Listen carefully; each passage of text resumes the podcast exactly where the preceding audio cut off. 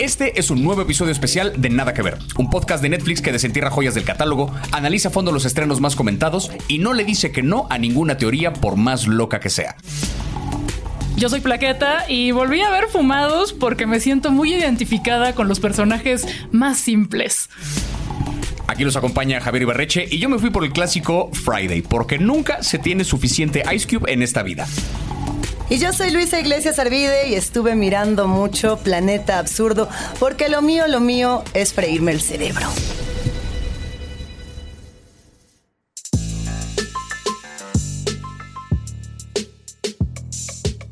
Nosotras somos el equipo de Nada que Ver. Para inaugurar esta nueva etapa tenemos un episodio muy especial. Y una de las cosas que creo que todas y todos disfrutamos cuando andamos bien puestos es escuchar de buena música. Es escuchar de ese hip hop que mira 420 y no payasadas. Por eso queremos recibir con todo cariño, ay nomás, a nuestro ícono del hip hop Neto Peña. ¿Cómo estás? Muy bien, muy ¿Te bien. sientes? Contento. Pacheco. Ah. Oye, 420 y estás estrenando, mano. Así es, andamos de estreno ahí con una rolita que se llama Agua de Grifo. Este. Bien. pues Barras. ¿Cómo? Cuéntanos un poquito, se estrenó hoy, ya tiene video, ya tiene de todo. Video, todo en todas las plataformas, en todos lados. Este, producida por el jefazo Toy Selecta y ahí todo el equipo de alzada.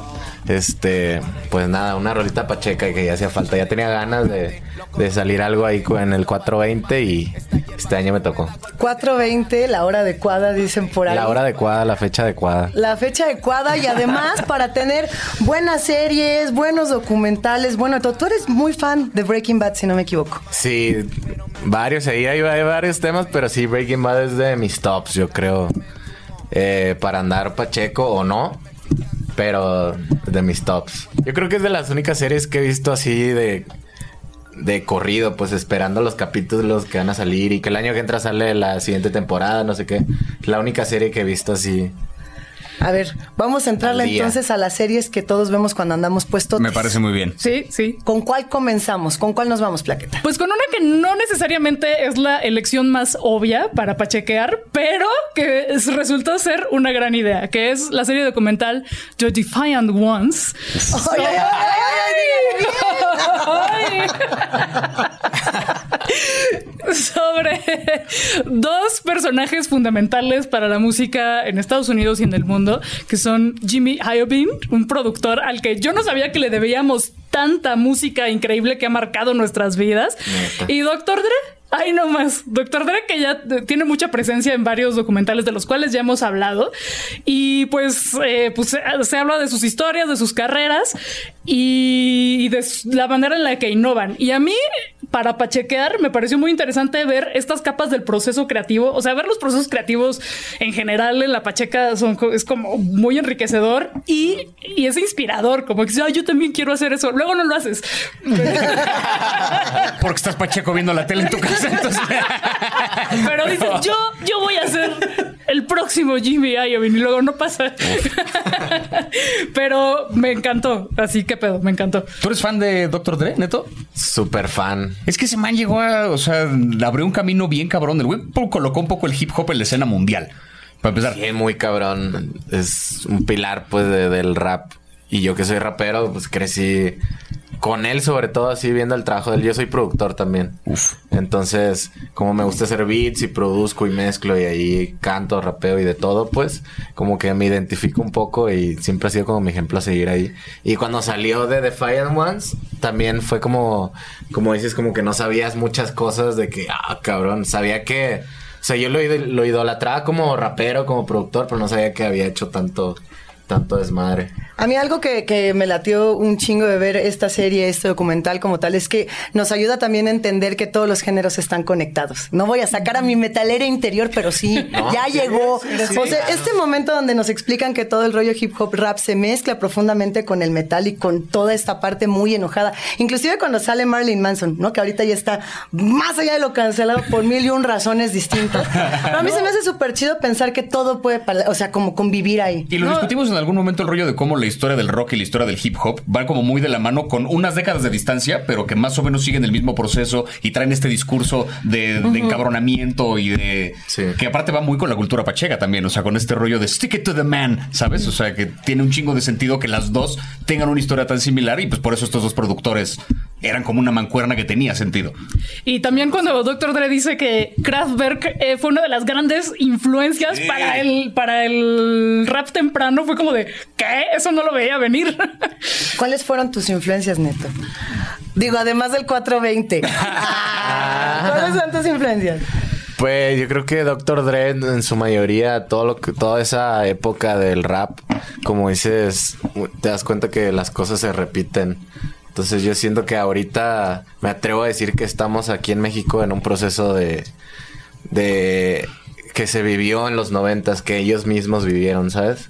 Como de, de enojo y de, y de querer este, llevar esto al siguiente nivel. Siento que estamos en ese punto en el que apenas se está creando, construyendo este esa fortaleza del rap mexicano y del rap en español en general. O sea, hay gente de México hacia abajo, incluso en España, que lo está haciendo bien y que mucha gente creía que ya el rap había sido y que era algo de los noventas y ahorita está resurgiendo de diferentes formas. Entonces, pues creo que ellos fueron mis más ejemplos a seguir.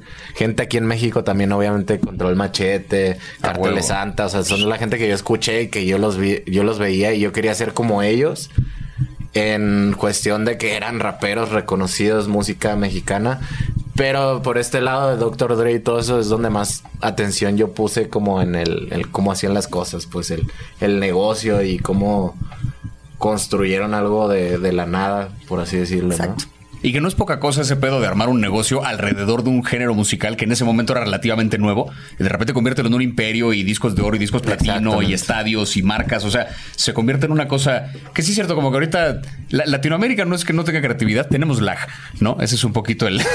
o sea, como que vamos tantito, tantito a otro ritmo en ese sentido, Unos pero. 10, 15 años atrás. pero ahí estamos, o sea. Pero ya llegamos, pues. A huevo. Y siempre hemos llegado. Simplemente, pues vamos ahí atrasito. Pero Oye. haciéndolo bien. Ay, perdón. Oye, Neto, y si tuvieras aquí a Dr. Dre, ¿qué le preguntarías? Aparte No, de, oye, no, un- no, ¿quieres me un pongo gallito? nervioso, yo creo que- Así de, no, Eh, mira, una tenemos foto. una sorpresa. Aquí tenemos a Dr. Dre. Le aplica el ¿me pasas? ¿Me das? ¿Qué le preguntarías, Neto, qué crees? Este capítulo es muy especial porque que pase así. No, yo creo que sí me quedaría así como que, what? the Pues a huevo, no mames. Le diría, la neta estoy bien nervioso, pero traigo un gallito. ¿Qué onda? Oye, pero a ver, para componer, ¿no? O sea, y para, para crear, ¿uno necesita aplicar el bongazo o no? Tú. A veces sí, a veces no. A veces no. A veces prefiero abstenerme. Sí, sí soy bien pacheco, la neta, muy. que quede claro que soy muy, muy pacheco, pero a la vez me conozco, pues sé que a veces estoy demasiado pacheco y no puedo crear, o a veces, o sé también escojo lo que quiero, en qué mood quiero andar. Ajá. Porque luego si me pongo muy viajado, según yo me pongo a escribir y no pasa nada, me quedo ahí media hora viendo el suelo, escuchando el beat, así moviendo la cabeza, sin pensar nada, pues. Entonces depende, depende. También antes de un escenario trato de no hacerlo para que no se me vaya el pedo. A lo mejor todavía no llego a ese nivel como a los Snoop Dogg, ¿no? Que ya les vale madre y ya los ves ahí. Sí, que todo el día y no hay pedo. por Ajá, sí, sí, show, sí. Super Bowl en México. Elijo ahí mis momentos, pero... Oye, pero es que a ver, o sea, una cosa es un Super Bowl donde de pronto puedes ver a estos titanes echando acá el super gallo. Y también, por ejemplo, hay un momento en el que tú dices, ¿hasta dónde puedo aplicar el silencio pacheco? Yo no quiero decir que a mí me pase el silencio pacheco, pero todos los días. ¿no? Entonces uno tiene que decir, ¿hasta dónde puedes como componer o crear sin freno?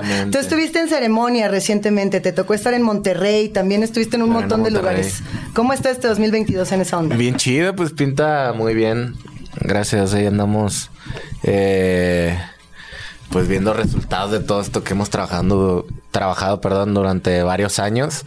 Mucha gente también no lo sabe, tenemos ocho años, yo creo, 10 años sobre esto detrás de, del hueso, como le dicen.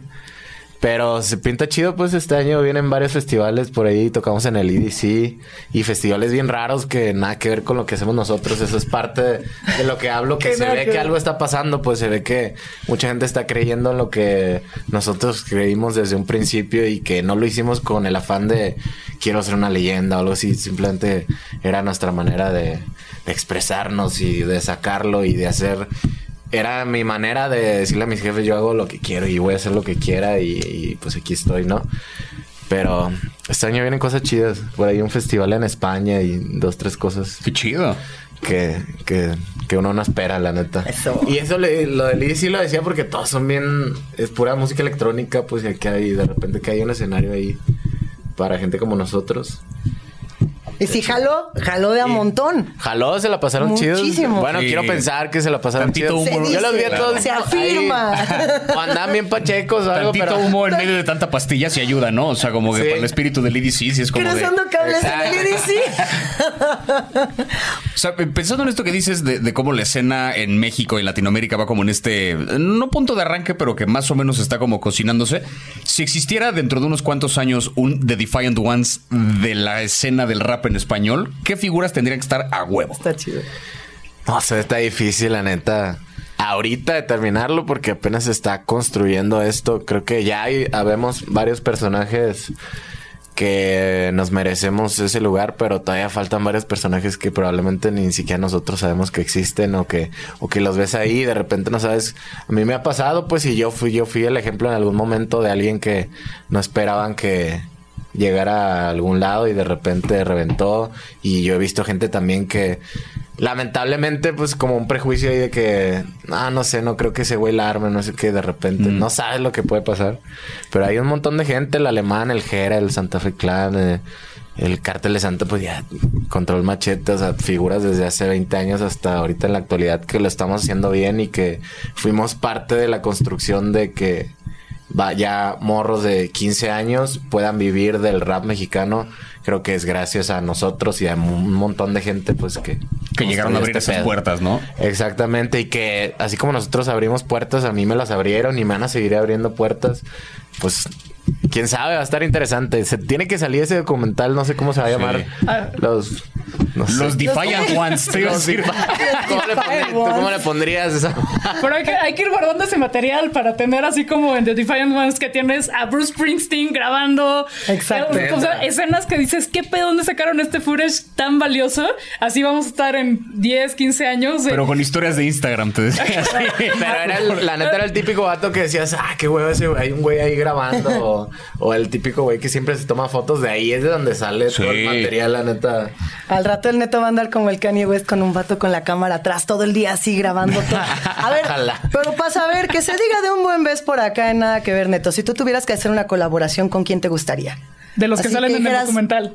O, o- así, compa, que dijeras, yo quiero hacer una colaboración con... Con Dre, con Dre, yo creo. Pues sí, sería un sueño, imagínate. ¿Y de acá? ¿De aquí de México? Pues sí. No sé, la verdad. Me- o sea, me gusta. Tengo como mis ganas de grabar con varias gente, pero no tanto raperos. Es que todos crecimos, o sea, todos los raperos que tú ahorita en México, todos nos conocemos y hemos estado ahí en el camino. Yo más bien veo de que Molotov o a Los Ángeles Azules o gente así que yo admiro, que me gusta su música. Me gustaría grabar con los, con los Tigres del Norte. Es que estaría bien chido. Ese sería un buen combo. Yo lo digo porque hablando de colaboraciones, pues por ahí tenemos a un par que en Breaking Bad se aventaron la mejor colaboración. Y ahora sí que si uno se quiere echar el gallito, esta es la serie. Digan lo que digan, ¿sí o no? Sí. Yo la neta, o sea, Breaking Bad cuando yo, yo la vi completa en 2013, que fue cuando salió la última temporada, Ajá. y me la aventé como en dos semanas. Estaba yo en la carrera, yo llegaba como a las 10 de la noche a mi casa y me dormía a las 4 de la mañana viendo Breaking Bad, despertaba a las 7 y otra vez a la escuela. O sea, no dormí durante dos semanas para ver esa serie entera y sí por lo menos a lo mejor tres temporadas y media más o menos de las cinco, me las aventé Pacheco. Porque eran horas, o sea, esto de la UNAM también, o sea, digo, perdón, pero, perdón, mamá, este, pero, pero este, y justo me acuerdo mucho de, justo un, un capítulo que no vi Pacheco fue cuando en la quinta temporada que están como experimentando con el nuevo método de cocinar y arman esta secuencia animada donde se ven como los químicos de Sí. pa, reventando y yo, no, ¿por qué no fumé? Y como que te quería detener para ver esa, para ver esa secuencia fumar. de luces así. que me la perdí. Pero es que entras en un estado como de contemplación muy diferente y ayuda de repente a absorber. Porque es una serie que tiene tantos como simbolitos y sutilezas que cuando lo absorbes todo, que estás como con ese span correcto de atención, te vuela la cabeza. O sea, nada, Breaking Bad for the win, siempre. La mejor serie de la historia. ¿Tú la viste cuando salió o la viste después? ¿Cómo No, yo la vi al día. o Como iba saliendo. Como iba saliendo, sí. Sí. ¿Y cuál es, cuál es la primera escena que recuerdas o la que más te impactó? Así que esa que quedó grabada en tu mente y en tu corazón. La que más me acuerdo es de la tortuga con la cabeza arriba de la Uh, Súper impresionante. no. Se me Sí. quedó ahí grabado. O la- tenían unas madres que inventó ese güey que era como un explosivo, ¿no? Cuando Ajá. va con Tuco, justo Tuco. que le dice esto Ah, no es, Tuco, esto, sí, es- man, con esto no es cristal, voltea, Y madre, se explota así. Lo mío, lo mío era aplicar el gallito y tener que hacer la salamanca así de poner el dedo así. Si no lo hacías con la suficiente fuerza, no lo estabas disfrutando. Pero yo creo que todos aquí coincidimos en que el episodio de la mosca es el episodio de la mosca. O sea, ese Sí, es ese el es que- muy, muy apto para pachequear. Yes. Porque, Sí, sí, porque no los demás. Ajá, siento que. O bueno, yo soy una pacheca muy poco eficiente y muy inútil, entonces yo no puedo seguir una trama compleja. Entonces, para mí es la segunda vez ya verlo en la pacheca es para descubrir más capas, los símbolos, en cosas en las que, en detalles en los que no te fijas y también conectar emocionalmente con los personajes. Creo que sí ayuda la pachequez. Y en defensa de ese episodio, porque luego la gente es como de, "Ah, es que es un pinche capítulo de relleno en el que no pasa nada. No, no, no, no, no. O sea, justo en ese momento, Walter White está como en el mejor punto, digamos, de su carrera. Su esposa como que ya hizo un poco las paces con a lo que él se dedica. Trabaja para un güey, tiene un trabajo resigue estable y seguro, ganando muchísimo dinero. Todo es perfecto, excepto por un detalle, que es que no es el jefe. It's bugging him, ¿sabes? O sea, por eso es un bicho el que lo está como atormentando ahí. O sea, la mosca significa Exacto. un chingo de cosas en ese episodio. Entonces, no es de gratis. La mosca tiene una razón de, de ser. A mí todo lo no sabía serie- eso. es mi lectura. O sea, capaz que la vi, capaz que estaba muy Pero pacheco, tiene- pero, pero esa es mi lectura del episodio. Es el tipo de cosas y de teorías que surgen que cuando sales cuando exactamente. Sí, sí, sí. A ver, pero aquí todos disfrutando mucho 420, qué bonito, qué chulada. Pero también existe la parte del mal viaje, ¿no? Yo recuerdo mucho un momento mal viajoso como pocos, que era cuando Walter está como tumbado debajo de su casa porque ya se dio cuenta de que ya valió madres el dinero, ya valió todo. Uy. Yo creo que nunca he sentido más mal viaje en mi existir viendo una serie, que sí dije, hijo, no sabía si fumar era buena idea en este momento. ¿Les ha tocado o les tocó con Breaking Bad tener un momento mal viajoso? Pues sí, porque ahí te acuerdas que tú tampoco tienes varo. Nunca lo tuviste para. Pero que ahí, ahí viene O sea, la hacienda detrás de ti. Exacto. Cobrarte Sí, como los que te impuestos que no involucras tienes. demasiado, ¿no? Con el personaje y de repente cuando se quedan sin feria dices, ah, como que te agüitas como si fuera tu feria, pero... Pero nunca la fue. En un colchón ahí tirado. Bueno, la esperanza no, no muere. No morirá, pero a ver, pues tendríamos la oportunidad de echarnos unas chelas, ¿no? No podríamos echarnos un cotorreo con dos personajes, o por lo menos podríamos echarnos un gallo. ¿Con quiénes no lo haríamos? ¿Con cuál de, o sea, con, pero con los personajes o con los actores? O sea, ¿Personaje o actor? No, actor, actores. ¿Con, actores, cuál- con con Brian Cranston o con Aaron Paul? ¿Con quién te echarían una, así, una buena pachequiza? Pues no podemos tenerlos a los dos. No se puede, tener- no se puede. Uno de los dos muere si no. Yo, yo fumaría con el Jesse, con el Jesse Pinkman. Ajá. Pues porque es bien pacheco. lo- Sí. Tiene la casa para la fiesta. Sí, tiene el desmadre. Tiene lugar para el desmadre. Nadie te dice nada. El otro se ve que es bien alivianado. Como que si, si le caes bien, es buen compa. Sí. ¿No? Se ve que es buen compa. Y con el Walter White, pues nada, está muy difícil. Pero con Brian Cranston, como que sí podría pachequear, como tener esta misma conversación, pero con ese güey. Uf. Solo, creo que solo Pachecos podría el vato soltarse y decir, ah, bueno, te voy a cotorrear. Sobres, ¿no? Y aparte él es también Hal ahí de, Claro. de Lane. Sí. Pues llegar con él y que dijera, pues llegar con él y que dijera, al chile el capítulo de la mosca no significa nada. Sí. Al chile sí fue de relleno. Yo no me hagas eso, güey. Yo es que sí. Pero siento, siento que el Jesse. Siento que el Jesse sacaría el mejor monchis. Así de. Güey, traje helado. Pero con papitas, pero con chilito, pero ¿El con- Jesse? Jesse Pickman sí, güey. O sea, debe tener el mejor, el, mo- el mejor monch, el mejor monchis de ese güey. Como las cosas más ¿Quién raras. sabe? Porque luego le entraba todo y a veces ni que estaba bien flaco. Ni comía, Ni comía. Es- Sí, ese güey no comía. No, pero aquí, pues, Mínimo con una él. pachequear. O sea, un- en una pacheque sana. O sea, el pobre Jesse echándose la sopa instantánea acá en el sótano, así de sáquenme. Aquí los invito a cotorrear aquí a mi celda, pobrecito. Ya mejor vamos a ver Bob Esponja, yo digo. Ya. Bob. Esponja, Bob Esponja me parece un contenido muy apto para la pachequez, porque aunque es una animación dirigida principalmente para la niñez, por ahí vi un dato de que el 25% de su audiencia son personas adultas que no tienen hijes. Ay, pensé que ibas a decir el 25% de su, de su audiencia son niños pachecos. Te iba a decir, no, no, Blanquita, no. A ver, no, no, no. No, no, no. Pero yo digo, tiene todo el sentido que esos adultos, adultos pachecs vean Bob Esponja. ¿Sí o no? Vemos Bob Y Esponja. los no declarados.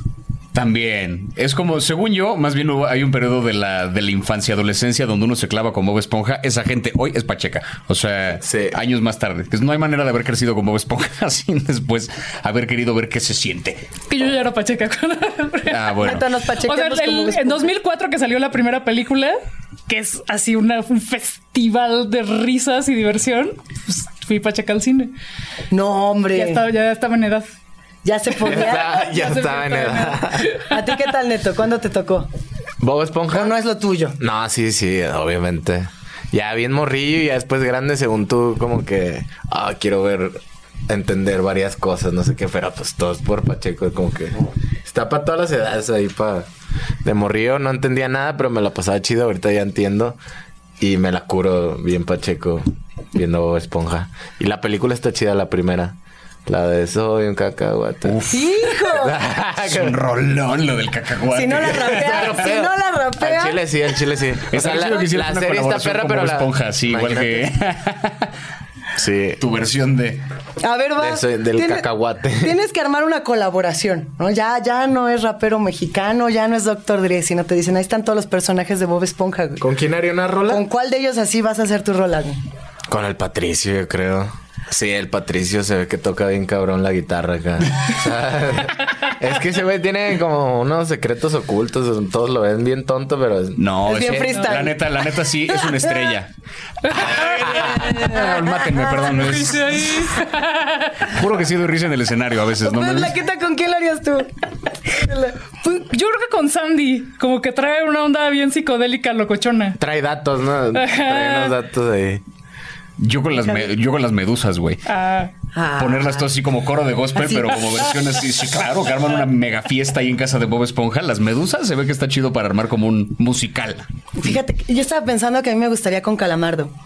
Porque trae Toca acá su, su instrumento, su flauta transversa. De pronto se puede echar acá como estás rapeando, se echa un jam, su freestylecito sabroso. De pronto entra como el jazzecito, así bien violadores del verso en el momento en el que metieron la onda jazz y empieza de piri, piri, pi, piri, pi, pi, y así de tú diles, Calamardo, tú diles, ¿sí o no? O no, o Calamardo no nos cae bien. ah, está bien, sí, sí. Triste a Chido, puede gusto. ser, puede Y, ser. y- y también siento que va- es el, el socio de la banda que va a poner orden, ¿no? O sea, que va a hacer que las cosas se cumplan. Sería buen manager, o sea, Sí. sería como un güey que te pone en regla las cosas y que hace que... Es que aparte, Bob Esponja creo que, o sea, es, según yo sé el contenido pacheco por excelencia, no solamente porque tiene esta parte colorida y visual y de repente las imágenes grotescas y que esté cagado, sino que le rascas tantito y también es- tiene como esta parte oscura, conspiranoica que encuentras en foros de Reddit. Se supone que se llama, se supone que este pedo, o sea, eh, ocurre en fondo de bikini, se supone porque en el atolón de bikini hacían pruebas de bombas este, nucleares en algún momento. Entonces que la razón por la que ocurre en el fondo de esa zona es porque en realidad son mutaciones de una esponja y de una estrella de mar y de una bola de, de madre. O sea, como toda una conspiración de que hay una parte del océano en la que sí hay criaturas que, que se comportan así. De nuevo, clavándote muy cabrón, pero, pero tiene también esa parte jugosa de... lado oscuro. Sí, es chido. Sí, también en la Pacheca ocurre un fenómeno que, lo- que yo le llamo que se te trepa el chairo. Entonces empiezas a hacer reflexiones sociales súper babosas, pero que- yo creo que aquí hay una, una crítica al capitalismo. Pero, por ejemplo, el primer episodio de la temporada 4 habla de explotación laboral. Es muy divertido y Plankton sale disfrazado de psicoanalista. Es muy cagado. Pero también es como de, "Mm, me parece que en México deberíamos aprender mucho de este episodio porque trabajamos demasiadas horas. A ver, ¿cómo se llama ese término otra vez? Que se te trepa el chairo. Neta, ¿a ti se te ha trepado el, el chairo en términos intelectuales? ¿Te has así Sí, a sí, sí, sí, sí. ¿Cuál ha sido ese momento que a lo mejor hayas podido plasmar en alguna rola o algo así?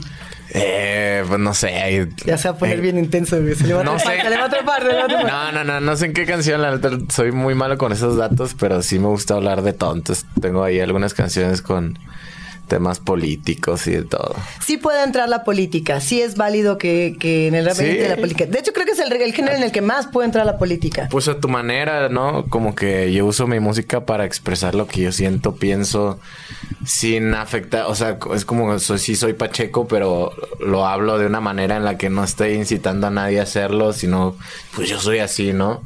Y hablo de otras cosas en mis canciones y de violencia y cosas así, pero de una manera como mi propio aprendizaje, ¿no? Por así decirlo. Entonces, sí hablo de política y esas cosas, pero no a lo calle 13, ¿sabes? Como no soy un rebelde, no, no quiero ser, hacer una rebelión contra el gobierno ni nada. Yo más bien quiero como que si alguien se identifica con ese pensamiento mío, pues chido. Yo pienso que esa es una manera increíble de transgredir eh, y que justo la rebeldía está exacto en mostrar tu identidad y en ser quien quieres ser. Y nosotros te admiramos un montón, Neto. ¿Dónde te vamos a encontrar? ¿Cuándo vas a tocar? ¿Qué vas a estar haciendo? 420, ¿dónde te vemos? Eh, no sé, vienen por ahí varios shows. eh, estén ahí pendientes más bien a las redes. Yo estoy como el neto, bien bajo oficial en Instagram. O Neto Peña, donde sea. y yo soy el neto, ya saben, el netillo. Este, viene música nueva. Sigan escuchando Agua de Grifo. Pues así nos quedamos, querido Neto. No, Millones chido, muchas gracias por la invitación. Carnal, un placer, güey. Qué chido que estuvieras por Estuvo acá. divertido, estuvo divertido. Es momento de darle cierre a este episodio muy especial. ¿Cómo se sienten? Chido. Todo chido, todo chido. Y yo creo que, eh, sobre todo, yo espero que hayamos ampliado un poquito los horizontes del consumo pacheco. Así que esperamos que nos compartan otras recomendaciones en nuestras cuentas de Instagram con esas series que, aunque no tengan cosas psicodélicas, se disfrutan mucho estando pacheco. Tal cual, no olviden que todos nuestros episodios están en Spotify, en Apple Podcast y otras aplicaciones para escucharnos. No olviden suscribirse y activar las notificaciones para no perderse ninguna novedad. Nosotros somos Javier, Luisa y Plaqueta. Esto fue Nada que ver, un podcast de Netflix producido por el equipo de Posta. Gracias, hasta la próxima.